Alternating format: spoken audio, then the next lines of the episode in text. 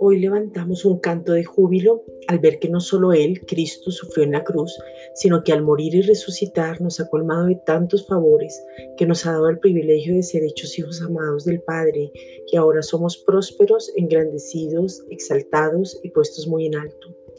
No solo eso, sino que nos ha dado un lugar de privilegio al estar sentados a su diestra en lugares celestiales. Efesios 2.6.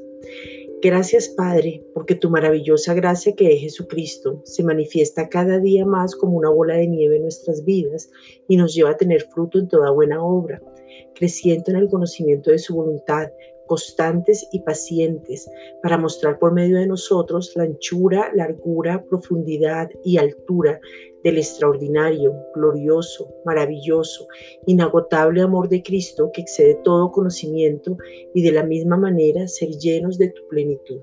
Efesios 3, 17, 19. Creemos lo que tú dices de nosotros. Estamos encima y no debajo. Somos cabeza y no cola. Ya fuimos bendecidos en todo y donde vayamos somos de bendición. Hay bendición sobre nuestros hijos naturales y espirituales, sobre nuestras casas, sobre nuestros alimentos.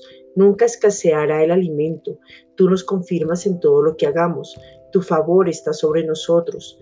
Tú ya abriste el buen tesoro para nosotros al enviar a tu Hijo, para que estemos completos en todo bendices la obra de nuestras manos. Eso quiere decir que todo lo que hagamos prospera.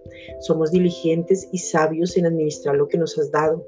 Tenemos la prosperidad en todas las áreas. Espiritual porque creemos en Cristo y crecemos en Él. En lo físico porque recibimos la salud divina y la sanidad que ya está establecida. En lo económico porque no nos falta ningún bien y tú suples todo, todo lo que necesitemos y nos falte. Deuteronomio 28, 3, 14. Somos bendecidos para bendecir. Eres inigualable y maravilloso Dios y Padre. Gracias y muchas gracias. Aleluya.